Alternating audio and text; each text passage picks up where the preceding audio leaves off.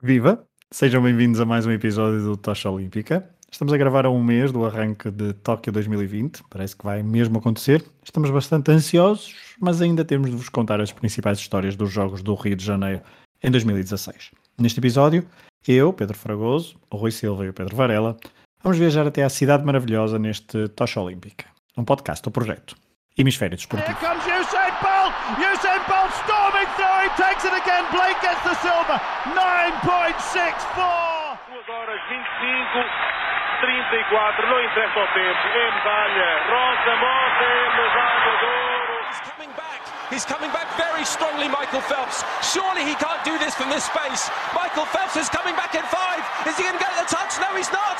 Oh, no! He's got it! Olá, Rui. Olá, Fregoso. Olá, Varela. Olá, os dois. Eu hoje fiz aquela pausa que é para não gerar qualquer Pois, mas depois eu passo, eu, depois eu passo por uh, mal criado, porque tu só te respondo a ti diretamente, e depois o Varela, como é o último a entrar, já pode dizer olá aos dois. Eu mantenho ali o suspense, apesar de Sabes que eu só digo olá aos dois porque tu costumavas dizer, senão eu dizia olá Fragoso, olá Rui. Às vezes digo olá aos dois porque tu dizias, aprendi contigo a dizer olá aos dois, hein? é bonito. Dizer eu não dizia olá aos dois, disse olá Rui, olá Fragoso, agora disse olá aos dois. Vamos para o Rio? Vamos. Ele já está a meter água, não é? está a meter água. Vamos para o Rio. Pela primeira vez, os jogos foram disputados em território onde a língua oficial é o português. Depois do Mundial de Futebol de 2014, o Rio recebeu os Jogos Olímpicos de Verão de 2016, mas com um ambiente bem diferente daquele com que receberam a notícia da escolha pelo Comitê Olímpico. Em 2009, o Brasil era o país do futuro, um dos BRICS, com a economia em franco crescimento. Em 2016, a crise política, social e económica era inegável neste país da América do Sul. Mesmo assim, os jogos realizaram-se na cidade maravilhosa, sem Dilma, com fora Temer, no Maracanã. As cerimónias de abertura foram irrepreensíveis. Caetano, Gilberto, Gisele, Vanderlei Lima, escolas de samba, foram cerimónias que mostraram a diversidade e a complexidade que é este país. O Brasil não é para principiantes, como dizia Tom Jobim, também presente na cerimónia em evocação, claro. Antes e durante os jogos houve a ameaça Zika, mas também houve novos desportos no Rio em 2016. No rugby de sevens, no feminino, a Austrália venceu o ouro com a nova a Austrália venceu o ouro, com a Nova Zelândia a conseguir a prata e o Canadá o bronze. Já no masculino, houve história, porque as Ilhas Fiji venceram uma medalha olímpica pela primeira vez e logo o ouro. Na final bateram copiosamente o Reino Unido. O bronze foi para os sul-africanos. Outro desporto que voltou ao programa olímpico foi o golfe, isto que já não acontecia desde 1904. No Rio, na Barra da Tijuca, o britânico Justin Rose venceu o ouro. Nas mulheres, foi a sul-coreana Inbi Park a vencer o concurso. Foram os primeiros jogos do Kosovo e do Sudão do Sul e, claro, estando em 2016, destaque para o facto do Comitê Olímpico ter autorizado e criado a participação de uma equipa de refugiados. Mais à frente, haveremos de falar de uma história, um, Rui, que nos contará então sobre, sobre isto e também sobre o Kosovo. Usain Bolt venceu três medalhas de ouro, já Michael Phelps colecionou mais cinco medalhas douradas e uma de prata.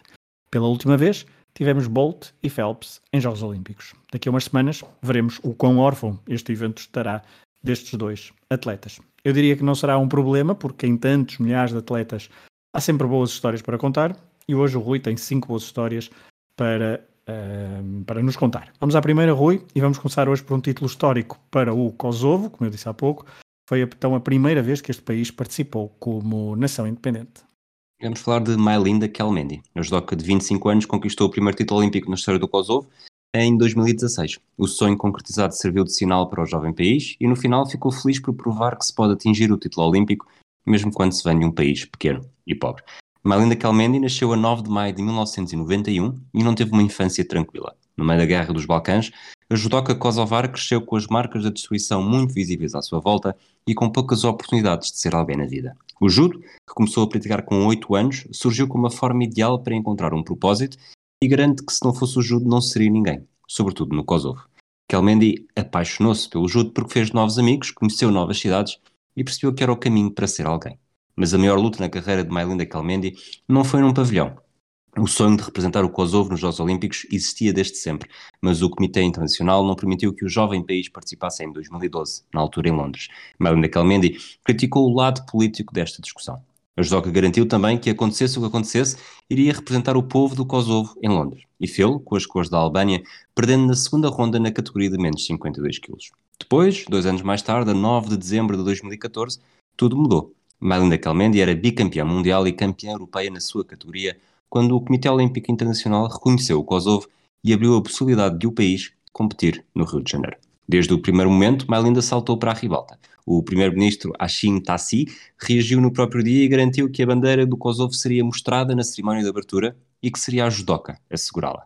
O Kosovo chegou aos Jogos Olímpicos com oito atletas, cinco mulheres e três homens, divididos entre judo, atletismo, natação, ciclismo de estrada e tiro. E só precisou de dois dias para se tornar o centésimo país a vencer uma medalha de ouro. Na final dos menos 52 kg, Malinda Calmeni derrotou a italiana Odete Giuffrida e escreveu um capítulo histórico. E diz: Há momentos que só vivemos uma vez. Hoje foi um deles. Quando o Thomas Bach, que é o presidente do Comitê Olímpico Internacional, me entregou a medalha, disse que tinha cumprido a minha parte do acordo. Ele sempre apoiou muito o desporto kosovar. E Melinda continua a dizer: É um dia especial para mim, para a minha família, para o meu treinador, para o meu país e especialmente para as crianças do Kosovo. Provei que podemos ser campeões olímpicos se quisermos, mesmo vindo de um país pequeno e pobre. Kelmendi, uma jovem que não gostava muito de festas e que só tinha três ou quatro amigos, porque só tinha tempo para treinar, conseguiu festejar por fim e viu todos os seus sacrifícios serem recompensados à primeira grande oportunidade. O Kosovo não é apenas um país que sobreviveu a uma guerra. Nós temos uma nova geração incrível. Tive tantas ofertas para defender outros países, com muitos milhões envolvidos, e recusei só para poder sentir o que senti hoje. É inacreditável. No final, a recompensa chegou mesmo para Kelmendi. Oi, depois de uma história de uma medalha inédita uh, para o Kosovo, na sua estreia em Jogos Olímpicos, um, conta-nos então a história, uma segunda história deste, deste episódio, sobre um atleta de um país que, ao contrário, está a desaparecer. Exatamente, vamos, do, vamos falar do Kiribati e do David Katoatal. O alterofilista pode não ter concluído os levantamentos do peso com sucesso, mas insistiu em sair em grande após cada tentativa. A razão? Alertar o mundo para o desaparecimento do seu país por culpa da subida do nível médio do mar. E dizia ele na altura: imploro aos países do mundo para verem o que é que está a acontecer ao Kiribati. A verdade é que não temos recurso para nos salvarmos. Vamos ser os primeiros a desaparecer. Kiribati é um país perdido no meio da Oceania com cerca de 100 mil habitantes e no século XXI nunca teve mais do que três atletas nos Jogos Olímpicos. No Brasil, ainda assim, foi mais falado do que a maioria por culpa deste alterofilista de 32 anos porta-estandarte e o primeiro na história do país a conseguir efetivamente o apuramento para uns Jogos Olímpicos, na altura em 2012, não apresentou grandes resultados, mas sim grandes danças, assim um bocadinho ao estilo de Jorge Fonseca. No final de cada tentativa de levantamento do peso, brindava assistência com passos divertidos e inesperados. David dançava para não chorar. Dançava para chamar a atenção do mundo, com sucesso, para o que está a acontecer no Kiribati, um país a desaparecer progressivamente. A iniciativa de David não era recente já o fazia há alguns anos. Em 2015, decidiu escrever uma carta aberta ao mundo para explicar o que estava a passar.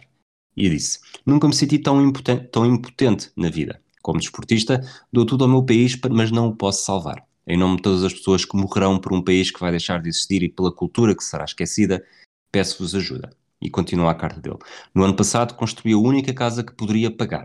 Nesta altura, David Cotoatau aproveitou os cerca de 8 mil dólares de prémio por ter vencido a medalha de ouro nos Jogos de Commonwealth e construiu esta casa logo ao lado da casa dos seus pais. Uns meses depois, foi destruída pelas ondas. E a carta continua. As milhares de crianças que conheci nas escolas têm o sonho de alcançar algo na vida. Como é que lhes posso mentir e dizer que podem concretizar os seus desejos se o nosso país está a desaparecer? E imploro aos países do mundo para verem o que está a acontecer ao Kiribati. A verdade é que não temos recursos para nos salvarmos. Vamos ser os primeiros a desaparecer. A situação do Kiribati é grave e o país poderá mesmo afundar-se antes de 2050. Em 2014, o governo gastou 7 milhões de dólares em terrenos nas Ilhas Fiji para ter um espaço para cultivo e refúgio, caso seja preciso uma evacuação urgente. Já em 2016, o presidente Sant Anot Tong aconselhou a, população a emigrar com dignidade para países vizinhos. Um homem tentou fazê-lo para a Nova Zelândia e iniciou uma disputa em tribunal para ser o primeiro refugiado de alterações climáticas. Perdeu. Para David Katoatau, a situação deixa-o inconsolado. A maior parte das pessoas nem sabe onde é o Kiribati e ele usa a sua dança para mostrar isso ao mundo. Não sabe quantos anos faltarão até a ilha desaparecer. David Katoatau não é resultado de uma grande preparação para competir nos Jogos. Não havia ginásio quando começou a praticar alterofilismo, quando era mais novo, e continua sem existir.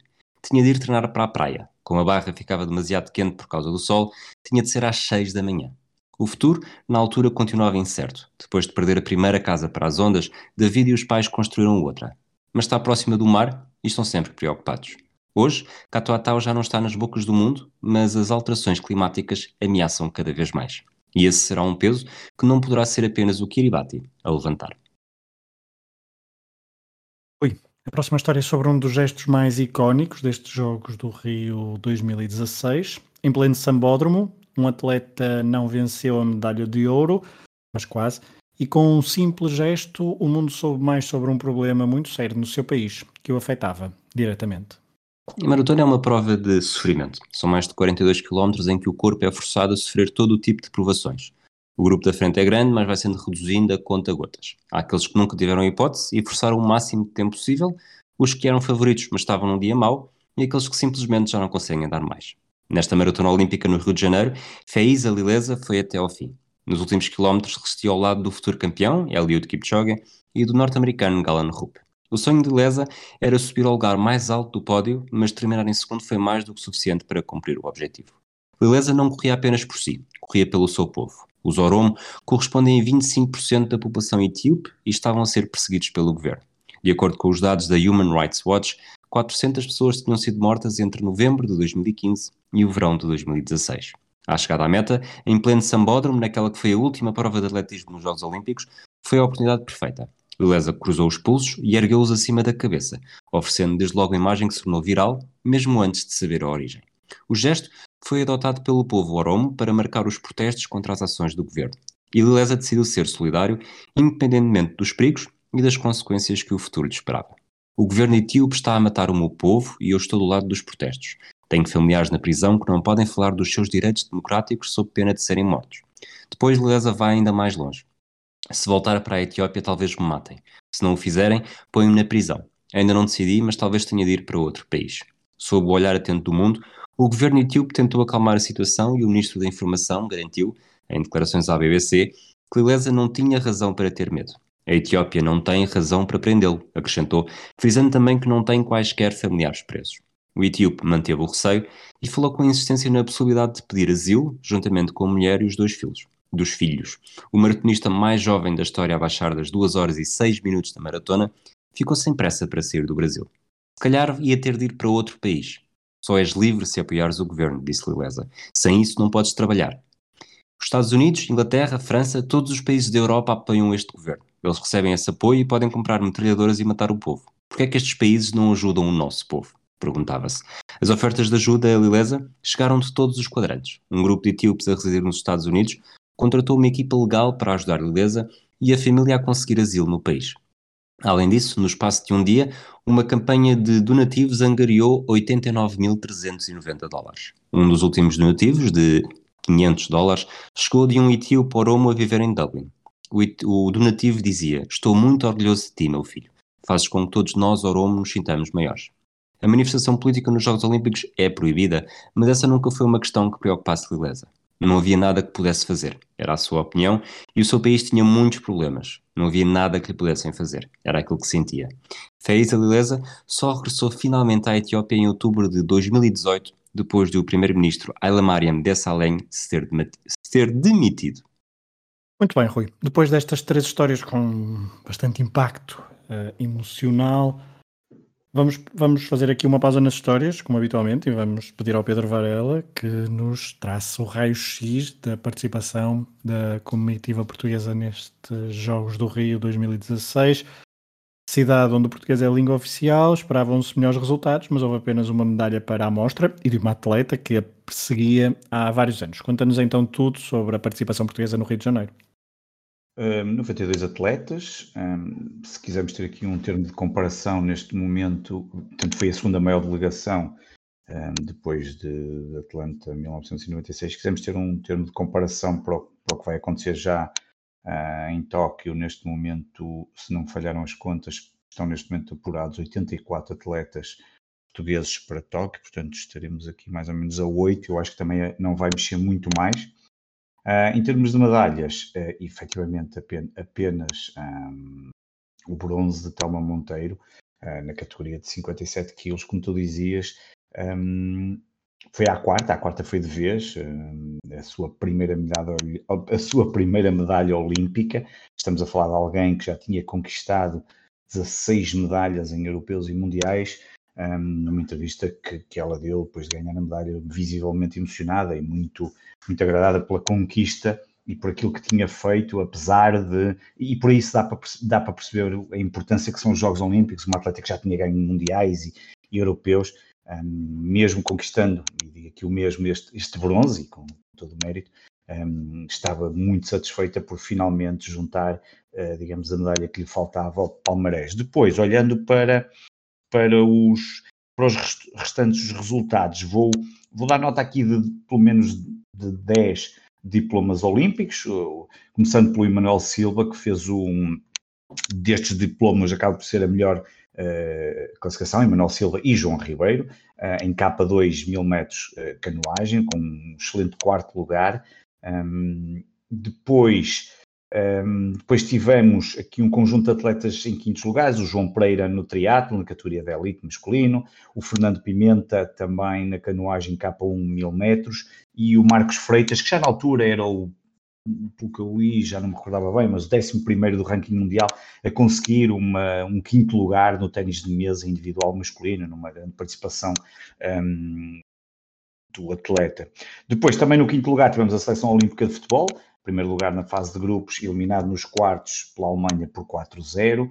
Um, depois, aqui um conjunto de atletas com o sexto lugar, a Ana Cabecinha, nos 20 km de marcha, com o recorde nacional dos 20 km de marcha, a Patrícia Mamona e o Nelson Évora em triplo salto, ambos a fazerem o sexto lugar, a Patrícia Mamona com o recorde nacional na altura e o Nelson Évora, Évora longe das medalhas, mas a fazer na altura a sua melhor marca da, da, da temporada, e depois também em K4 mil, portanto a canoagem, a canoagem aqui com os resultados muito positivos, David Fernandes, Fernando Pimenta, João Ribeiro e Manuel Silva, K4 mil metros a fazer o sexto lugar. Nelson Oliveira, no ciclismo, em relógio fecha este diploma com um sétimo lugar.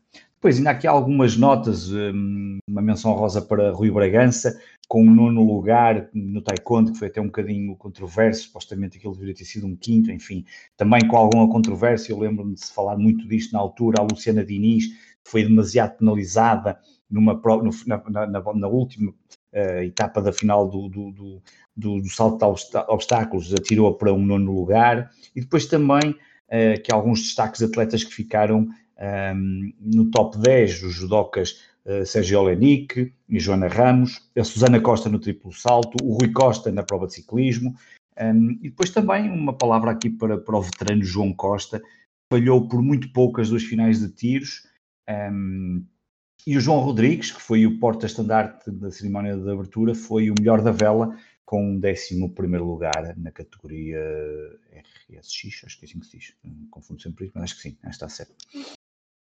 João Rodrigues foi, João Rodrigues foi exatamente o porta-estandarte na, na cerimónia de abertura, na cerimónia de encerramento, depois foi Telma Monteiro, um, compreensivelmente então a porta-estandarte da bandeira portuguesa na cerimónia de encerramento de Rio 2016. Voltando às histórias, Rui, vamos voltar então a. Olha, vamos, estávamos há pouco a falar de canoagem, uh, cuidado com as algas, vamos para a água da Lagoa Rodrigues de Freitas. Vindo da Bahia, um atleta quase desconhecido no Brasil, entrou para a história desta nação, na história dos Jogos Olímpicos e logo em casa.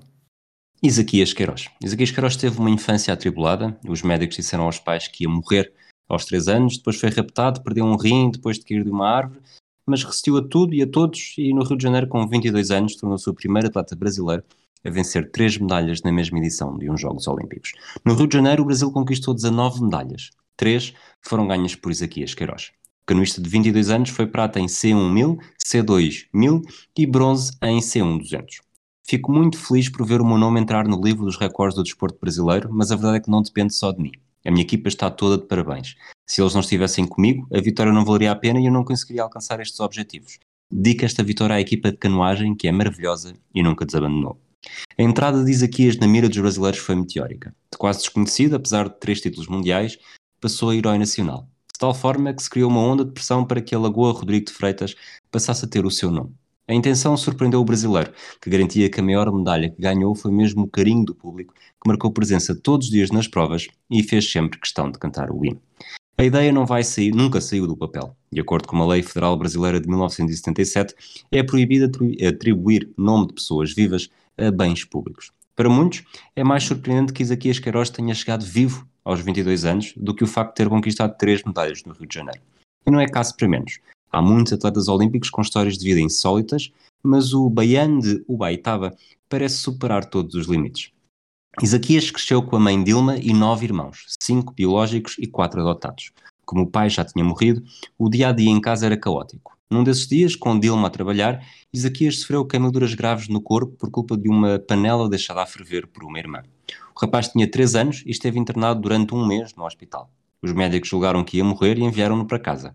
Mas Isaquias, como neste momento já toda a gente sabe, não morreu, longe disso, e continuou a juntar episódios caricatos atrás de episódios caricatos. Com 5 anos desapareceu, ninguém sabia dele. A mãe achou estranho, afinal, pouco tempo antes, uma mulher tinha ameaçado que ia roubar-lhe um filho. Parece ter sido o que aconteceu, embora nunca se tenha provado, depois diz Isaquias ter sido encontrado abandonado na rua. O último capítulo surgiu com 10 anos, irrequieto e irreverente, viu a sua atenção ser dominada por uma cobra morta. Na ânsia de a ver de perto, Subiu uma árvore, desequilibrou-se e caiu de costas em cima de uma pedra. Com hemorragia grave, foi transportado para o hospital e perdeu um rim. Ganhou a alcunha de sem rim na cidade e está desde então obrigado a beber muito mais água do que fazia antigamente. A queda foi em 2004 e em 2005 mudou a vida para sempre. Começou a fazer canoagem. Isaquias Queiroz até acha que devia ter acontecido mais alguma coisa durante a operação. Acho que me devem ter implantado um pulmão extra brincava. A perda de um rim nunca foi motivo de conversa ou de desculpa durante as provas. O sucesso precoce na canoagem fez com que abandonasse a escola no quinto ano. Julgava que não precisava de estudar mais, mas sentiu a necessidade de arranjar uma forma de ajudar a mãe e os irmãos. Por isso começou a trabalhar na feira da cidade, sugerindo às pessoas que lhes carregassem os sacos de compras em troca de gorjetas. O Baitaba tornou-se demasiado pequena para o talento do canoista. Por isso, em 2011, Isaquias foi ver para o Rio de Janeiro. Desadaptado, não tinha amigos nem dinheiro suficiente. Quando ficou de fora da seleção brasileira, que ia participar nos Jogos Pan-Americanos, decidiu regressar para a família sem autorização. A Federação Brasileira de Canoagem suspendeu e deu-se início a uma série de duelos com o canoista. Isaquias não esteve nos Jogos Olímpicos de Londres com 18 anos, mas no ano seguinte conquistou duas medalhas no Mundial. Inconformado com o tratamento recebido, escreveu um post no Facebook com o título Desabafo de um campeão triste. E o que dizia ele? Estou pensando em abandonar a canoagem. Já não aguento mais apresentar bons resultados e não ter mudanças significativas na minha vida. Queiroz era uma das maiores esperanças da canoagem brasileira e em 2013 a Federação decidiu contratar o treinador Jesus Morlano. No passado, o espanhol já tinha levado atletas a vencer cinco medalhas olímpicas e, apesar de ter ofertas mais vantajosas, confessou que não resistiu à possibilidade de trabalhar com um diamante em bruto. O talento estava lá, era evidente, mas nem sempre foi fácil do mal. Em 2014, por exemplo, nos Mundiais de Moscovo, festejou o título demasiado cedo e caiu da canoa antes de cruzar a meta. Desde logo perdeu o título para o alemão Sebastian Brendel, mas a medalha de prata também lhe foi retirada. A organização entendeu que não tinha terminado a prova. O meu mundo desabou. A única coisa que tinha para fazer era chorar. Foi o que disse. A evolução mental começou a acompanhar o talento desportivo e no ano que desaguou no Rio de Janeiro, só houve mais um desentendimento com a federação. Foi em setembro de 2015 quando o atleta liderou o boicote ao evento teste em protesto contra o atraso no pagamento de salários e das fracas condições de hospedagem. Agora, tudo faz parte do passado. Isaquias Queiroz é um homem feliz, mesmo sem conquistar qualquer título olímpico, e está na história do Brasil. Nada mal para alguém que ia morrer com 3 anos. Uma história, logo no início, e vamos falar de alguém que também passou muitas dificuldades, diferentes, mas também bastante duras. Logo no início, então, falamos da equipa de refugiados. Uh, estávamos em 2016, este era um assunto na agenda mediática. Rui, tu vais nos contar a história de uma protagonista que acabou a nadar na piscina olímpica depois de se ter salvado nas águas do Mar Egeu. Exatamente, a história de Yusra Mardini. Yusra nasceu em Damasco a 5 de março de 1998. Filha de um treinador de natação, não foi preciso esperar muito até ser lançada à água para dar as primeiras braçadas. Tinha 3 anos e não sabia o que queria ser no futuro, mas tinha uma vida inteira pela frente. Viver na Síria era garantido. Gostava do país, da cidade em que vivia, dos amigos, até da escola. De tudo. Mas dez dias depois de festejar o 13º aniversário, tudo mudou com a Guerra Civil. De início, a novidade fazia com que o tema fosse recorrente na escola. Mas com o passar dos meses, tudo se tornou mais assustador. Yusra nunca abandonou a natação, mas não foi fácil. Por vezes estava a caminho de uma prova quando recebia um telefonema da mãe preocupada com os bombardeamentos a dizer-lhe para voltar para casa. Na piscina, onde treinava habitualmente, também não era fácil. O teto ficou com buracos depois de um bombardeamento e tiveram de parar. Houve muitos jogadores de futebol que Yusra conhecia que acabaram por morrer mesmo durante os bombardeamentos. A situação tornou-se insustentável. A casa onde viviam tinha sido destruída e Yusra e a irmã, Sara, sentiram-se obrigadas a tomar uma decisão: abandonar a Síria. Yusra achava que talvez morresse pelo caminho, mas no seu país estava quase morta e não havia nada que pudesse fazer. A decisão não foi simples, os pais iam ficar para trás. A partida começou em agosto de 2015. Foram em direção ao Líbano e daí partiram para a Turquia. Pelo meio passaram quatro dias no meio da floresta, sem comida, sem água e entregues à vontade de traficantes. Até ao dia em que, a troco de dinheiro, garantiram um barco que as levaria para a Grécia. A embarcação, que não deveria levar mais do que seis ou sete pessoas, estava a abarrotar com 20 refugiados. Sem potência suficiente, o motor parou durante a viagem. As polícias marítimas ignoraram os, ignoraram os pedidos de ajuda e Yusra e a irmã sentiram que estava na altura de agir, juntamente com as outras duas únicas pessoas que sabiam nadar. Mas não foi fácil. Num primeiro momento, Yusra e Sara discutiram enquanto a água continuava a entrar para o barco. A irmã mais velha não queria que Yusra também fosse para a água, mas não tinha alternativa. Yusra diz: Pensei que seria uma grande vergonha se, sendo nadadora, morresse afogada. Não ia ficar ali, impávida, a queixar-me que me ia afogar. Se era para acontecer, ao menos afogava-me orgulhosa de mim e da minha irmã. Teria sido uma vergonha se as pessoas no barco morressem. Era gente que não sabia nadar. O que seguiu foi um esforço sobre-humano, sobretudo, especialmente para alguém com 1,68m e 53kg. Com uma corda atada a um dos pulsos, nadou durante 3 horas e meia. Quando ainda faltava meia hora para chegar a Lesbos, perdeu as forças e teve de regressar para dentro do barco, deixando apenas três pessoas a nadar. O mais difícil estava feito. Por mais que pudesse acontecer a partir daí, os dois maiores desafios tinham sido ultrapassados: escapar à guerra civil e a travessia no Egeu com vida. É duro, foi muito difícil para toda a gente. Não censuro quem tenha chorado. Mas acho que às vezes temos de seguir em frente. Às vezes, os problemas podem ser o ponto de partida para uma mudança de vida. Quando tens um problema, este não te obriga a que fiques sentada a chorar como um bebê, dizia na altura. Foi esta força redobrada que permitiu encarar o caminho até Berlim de forma tranquila, apesar da desinformação que havia em relação aos refugiados. Continua Yusra a dizer. Muitas pessoas pensam que os refugiados não têm casa, que não têm nada. Às vezes as pessoas ficavam surpreendidas quando me viam com o iPhone. Acham que vivemos numa espécie de deserto. Mas não. Tínhamos tudo como noutros países. Mardini passou pela Macedónia do Norte, pela Sérvia, pela Hungria, pela Áustria e Munique antes de chegar à capital alemã, Berlim, em setembro de 2015. Na sua mente só pensava em encontrar uma piscina para continuar a nadar. Afinal, era essa a sua maior paixão. Mas não é mar alto, a lutar pela sua vida pela da irmã e pelos demais 18 refugiados, inclusivamente um rapaz de 6 anos. Não, queria estar numa piscina em condições, sem seio das bombas que pudessem cair a qualquer instante. Yusra descobriu que havia um clube de natação perto do centro de refugiados, o Wasserfreunde Spandau Nullfort. Nullvier, desculpem. Um dia decidiu ir lá com a irmã. Viram que a nossa técnica era boa e aceitaram-nos. Com o passar das semanas, as marcas de uma viragem extenuante e de uma alimentação deficitária deixaram de se fazer sentir e a adolescente continuou a progredir e dar nas vistas até que em março de 2016 entrou para uma lista de refugiados que poderiam fazer parte da equipa oficial para os Jogos Olímpicos. Dois meses depois, a notícia chegou por e-mail. Tinha sido escolhida. Se até aí já era uma história que fazia sensação na imprensa internacional, o passo que faltava ser dado tornou tudo ainda mais mediático. Por isso, a Síria de 18 anos aceitou o desafio de servir de exemplo. Quero mostrar a toda a gente que a seguir à dor e à tempestade chegam dias calmos. Não quero que desistam dos sonhos. Quero que façam o que do coração, mesmo que pareça impossível.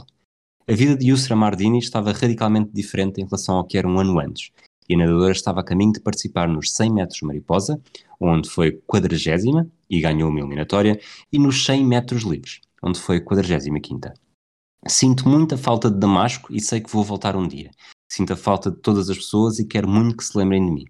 Muitas pessoas ali esqueceram-se dos seus sonhos e espero que todos possam sonhar para alcançar algo bom no futuro. Yusra ainda ia ainda mais longe. Quero que as pessoas saibam que os refugiados são pessoas normais que perderam as casas. Não foi só porque queriam fugir, porque queriam ser refugiados. Nas piscinas do Rio de Janeiro, por uns minutos, a história de vida foi relegada para segundo plano. Na água, não faz diferença se és refugiado, se és sírio, se és alemão. Na água estás só tu e os teus adversários. Pois foram histórias uh, marcantes. Tudo escolhido a dedo. Tudo muito escolhido a dedo, sim senhor. Uh, gostei muito.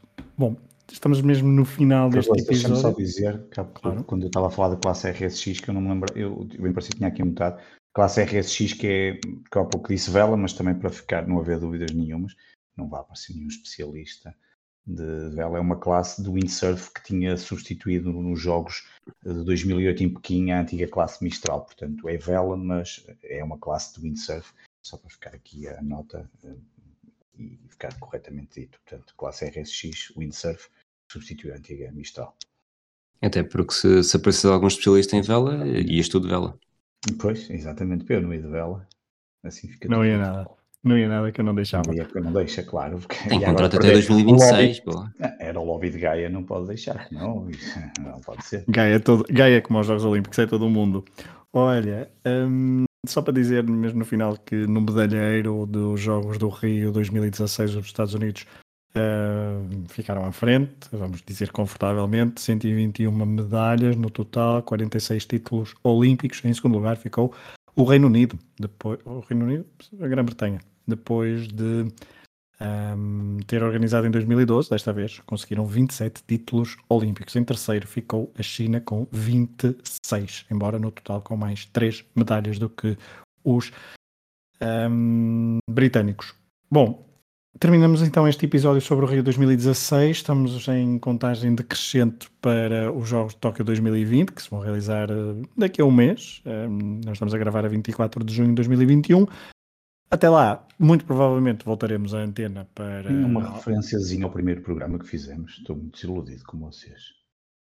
Alguma referência? Quer, quer, força, Estou muito desiludido com vocês. Não, não força, Varela. Assume, Varela. Assume, assume Eu já assumi. Eu fiz o meu tweetzinho no, no, no, Twitter, onde é a minha rede preferencial, não é? Que isto começou em setembro de Os nossos ouvintes nem todos têm Twitter. Diz, diz lá não, quando é que isto começou. Não, começou em setembro de 2019 e eu, e eu acho que valia a pena mencionar porque tem sido uma viagem, pelo menos da minha, no, no, no, que diz respeito à minha parte, tem sido uma viagem fantástica um, ouvir não só essas histórias incríveis do Rui, também aqui moderado muitíssimo bem pelo, pelo Pedro Fregoso, mas tem sido mas tem sido fantástico porque percorremos os Jogos Olímpicos todos, todas as edições, um, e está ali um arquivo, quanto mais não seja, fica para a posteridade e para arquivo e para consulta quando, quando alguém quiser, de, de algo com, com, pelo menos com muito valor. Podem não ser muitos que ouvem, acredito que não sejam, mas mas acho que é fantástico e temos chegado hoje quase, portanto,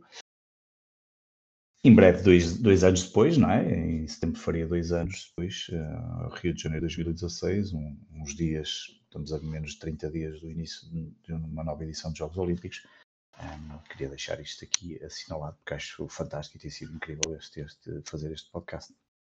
Mas não fiques desanimado, Varela, porque temos os Jogos Olímpicos de Inverno aí à nunca. porta. Não, nunca temos os Jogos Olímpicos de Inverno aí à porta e não temos tanta margem para demorar a falar das edições. Portanto, vai fazendo o trabalho de casa. Não sei que portugueses é que já tiveram no curling e no, no luge, mas tu.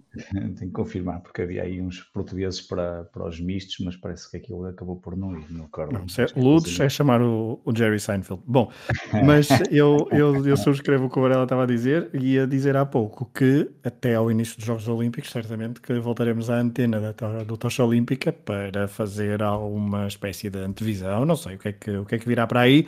Depois de logo, logo voltaremos, mas era como dizia o Varela, está aqui um histórico uh, muito interessante, achamos nós, somos suspeitos, mas também, eu falo por mim, tem sido um prazer partilhar a, a antena da, do Tocha Olímpica convosco.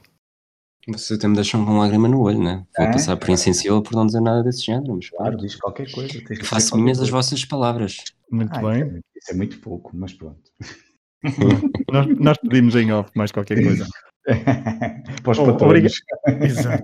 Obrigado por terem estado desse, desse lado a acompanhar mais um episódio da Tocha Olímpica. Já sabem, nos próximos, no próximo mês esperamos voltar então aqui à antena, até para depois eh, fazermos uma espécie de antevisão ou outra coisa qualquer, não sei, fiquem atentos. Obrigado a todos e um abraço. Here comes Usain Bolt! Usain Bolt storming through, he takes it again, Blake gets the silver, 9.64! 2 horas 25 34, não interessa o tempo, medalha. Rosa Mota é medalha de ouro. He's coming back very strongly, Michael Phelps. Surely he can't do this from this space. Michael Phelps is coming back in five. Is he going to get the touch? No, he's not. Oh, no! He's got it. Oh, he's got it!